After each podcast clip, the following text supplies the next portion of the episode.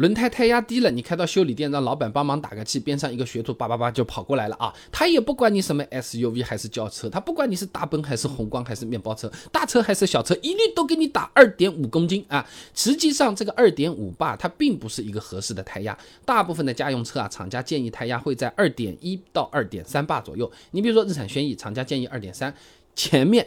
后面呢是二点一，卡罗拉呢前面是二点三，后面是二点三啊。那 CRV 呢前后都是二点一，哎，不过呢胎压稍微高一些，其实也不算是坏事啊。哎，有个很反常识的东西啊，胎压低其实比胎压高它更有危险。有论文的啊，如果轮胎充气不足，由于车身压力大，轮胎会过度变形，哎，这轮胎胎温会急剧上升，导致过热，最终会让外壳破裂。哎，他特别强调啊，轮胎充气不足的潜在危险啊，比轮胎充气过度还是要大一点啊。那轮胎它本身会不断漏气的嘛，你放个气球家里还慢慢会瘪呢。那店里面稍微给你打高点，也能避免你平时太忙没有及时检查胎压，或者每个星期都要去打气啊。那。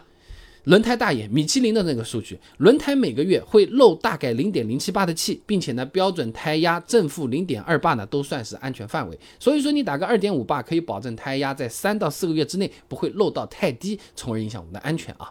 当然呢，如果你想要车子开起来状态最好，你自己可以备个充气泵的嘛，现在也不贵，定期检查胎压，保持在厂家推荐范围内啊。这个东西呢，我家暂时还没卖啊，要卖的。点赞或者留言，我给你去找好的货源啊。那大部分的车子打个二点五八确实是没问题的，但如果你开的是电车，你就不能随便让学徒去打二点五八了啊。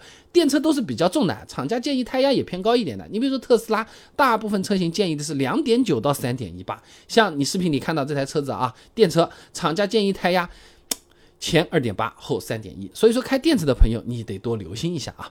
那轮胎作为唯一和地面接触的部件，其实还是非常重要的。你出门不穿鞋吗？对不对？那么轮胎该多久换一次呢？啊，有的朋友说车子买来十年了没换过，哎，不照样没爆胎吗？好好的，我一直不换行不行？磨刀快平了再去行不行？这个视频其实我前面也做过了，觉得我内容做的还可以，你不妨关注我，点我的头像，主页里面你翻一翻，搜一搜，哎，你想知道的，我基本上都会给你准备好。